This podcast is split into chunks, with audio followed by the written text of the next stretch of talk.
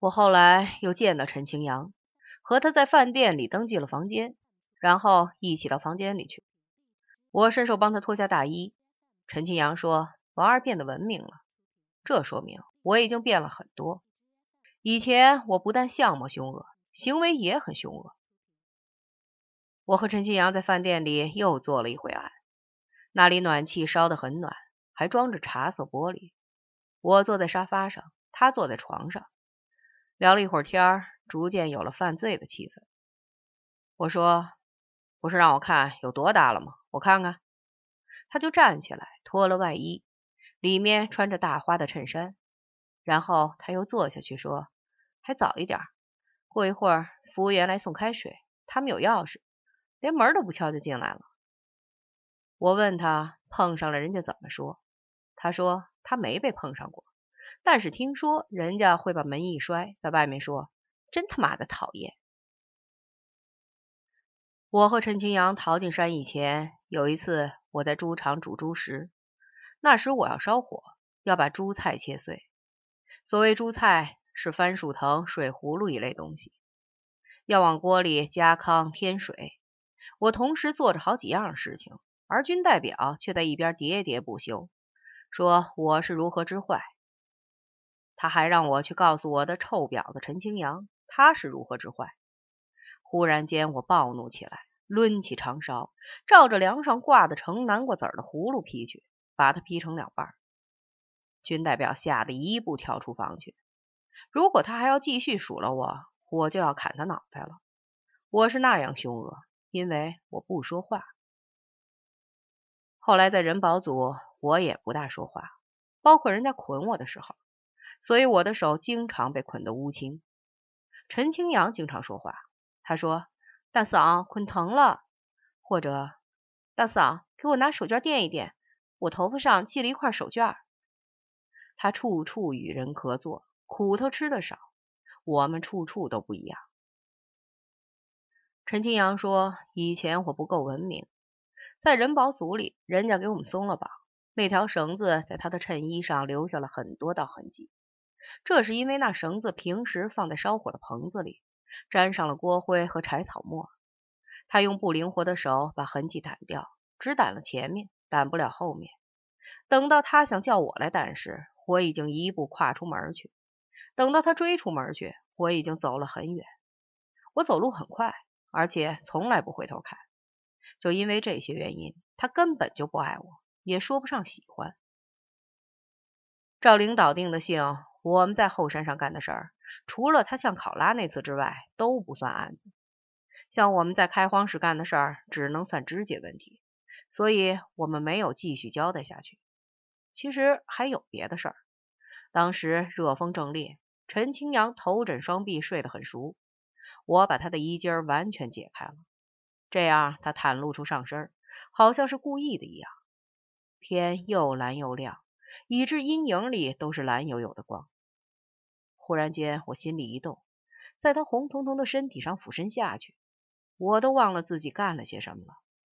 我把这事说了出来，以为陈清扬一定不记得，可是他说记得记得，那会儿我醒了，你在我肚脐上亲了一下吧，好危险，差一点爱上你。陈清扬说，当时他刚好醒来，看见我那颗乱蓬蓬的头正在他肚子上，然后在肚脐上轻柔的一触。那一刻，他也不能自持，但是他还是假装睡着，看我还要干什么。可是我什么都没干，抬起头来往四下看看，就走开了。我写的交代材料里说，那天夜里我们离开后山，向作案现场进发，背上背了很多坛坛罐罐，计划是到南边山里定居。那边土地肥沃，公路两边就是一人深的草。不像十五队后山，草只有半尺高。那天夜里有月亮，我们还走了一段公路，所以到天明将起雾时，已经走了二十公里，上了南面的山。具体的说，到了张峰寨南面的草地上，再走就是森林。我们在一棵大青树下露营，捡了两块干牛粪，生了一堆火，在地上铺了一块塑料布，然后脱了一切衣服。衣服已经湿了，搂在一起，裹上三条毯子，滚成一个球就睡着了。睡了一个小时就被冻醒，三重毯子都湿透了，牛粪火也灭了。树上的水滴像倾盆大雨往下掉，空气里飘着的水点有绿豆大小。那是在一月里旱季最冷的几天，山的阴面就有这么潮。陈清扬说，他醒时听见我在他耳边打机关枪，上牙碰下牙，一秒钟不止一下，而且我已经有了热度。我一感冒就不容易好，必须打针。他就爬起来说：“不行，这样两个人都要病。快看那事儿。”我不肯动，说道：“忍忍吧，一会儿就出太阳。”后来又说：“你看我干得了吗？”案发前的情况就是这样的。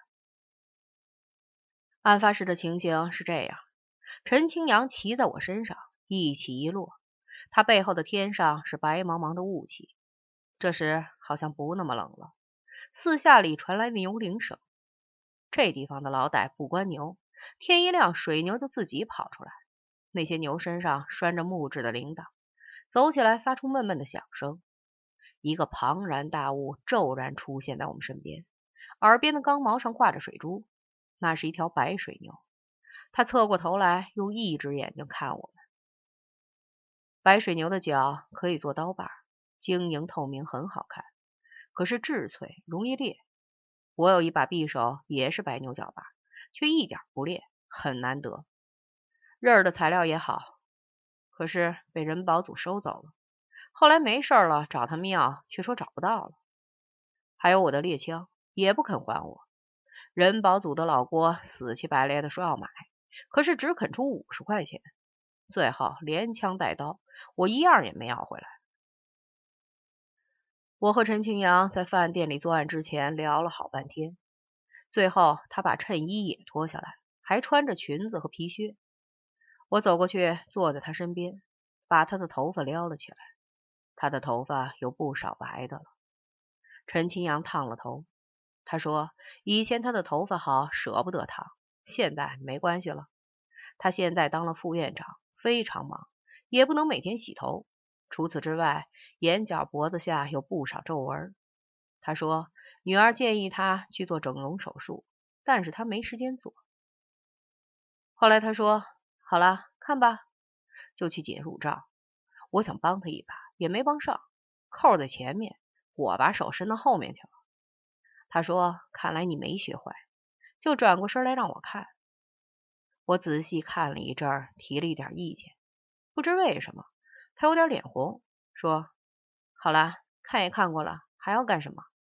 就要把乳罩戴上。”我说：“别忙，就这样吧。”他说：“怎么还要研究我的结构？”我说：“那当然，现在不着急，再聊一会儿。”他的脸更红了，说道：“王二，你一辈子学不了好，永远是个混蛋。”我在人保组，罗小四来看我，趴窗户一看。我被捆得像粽子一样，他以为案情严重，我会被枪毙掉，把一盒烟从窗里扔进来，说道：“二哥，哥们儿一点意思。”然后哭了。罗小四感情丰富，很容易哭。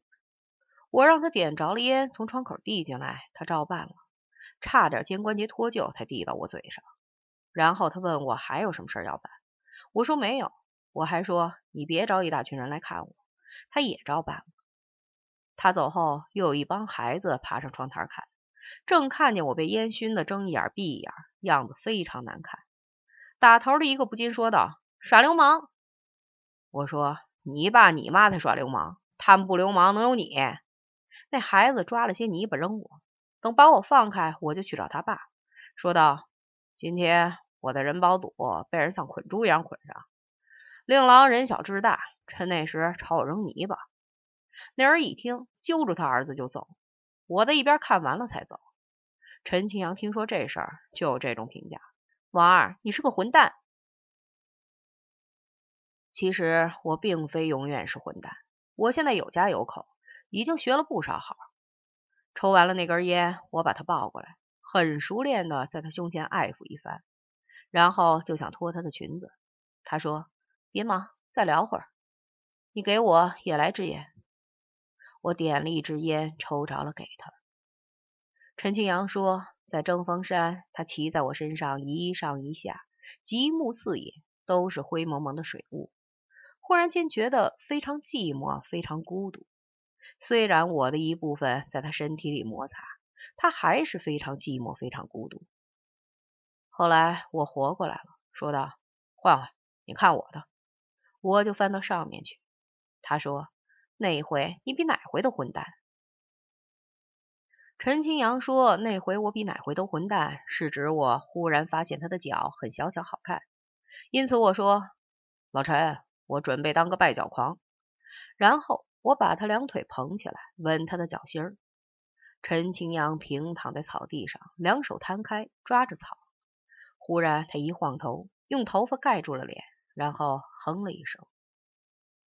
我在交代材料里写道：那时我放开他的腿。”把他脸上的头发抚开，陈清扬猛烈的挣扎，流着眼泪，但是没有动手。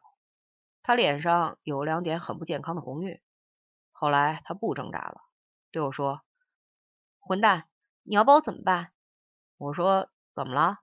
他又笑，说道：“不怎么，接着来。”所以我又捧起他的双腿，他就那么躺着不动，双手平摊，牙咬着下唇，一声不响。如果我多看他一眼，他就笑笑。我记得他脸特别白，头发特别黑，整个情况就是这样的。陈清扬说，那一回他躺在冷雨里，忽然觉得每一个毛孔都进了冷雨，他感到悲从中来，不可断绝。忽然间，一股巨大的快感劈进来，冷雾、雨水都沁进了他的身体。那时节，他很想死去，他不能忍耐，想叫出来，但是看见了我，他又不想叫出来。世界上还没有一个男人能叫他肯当着他的面叫出来，他和任何人都格格不入。陈清阳后来和我说，每回和我做爱都深受折磨，在内心深处，他很想叫出来，想抱住我狂吻，但是他不乐意，他不想爱别人，任何人都不爱。尽管如此，我吻他脚心时，一股辛辣的感觉还是钻到他心里来。我和陈清扬在张峰山上做爱，有一只老水牛在一边看。后来他闷了一声跑开了，只剩我们两人。过了很长时间，天渐渐亮了，雾从天顶消散，陈清扬的身体沾了露水，闪起光来。我把他放开，站起来，看见离寨子很近，就说。走，于是离开了那个地方，再没回去过。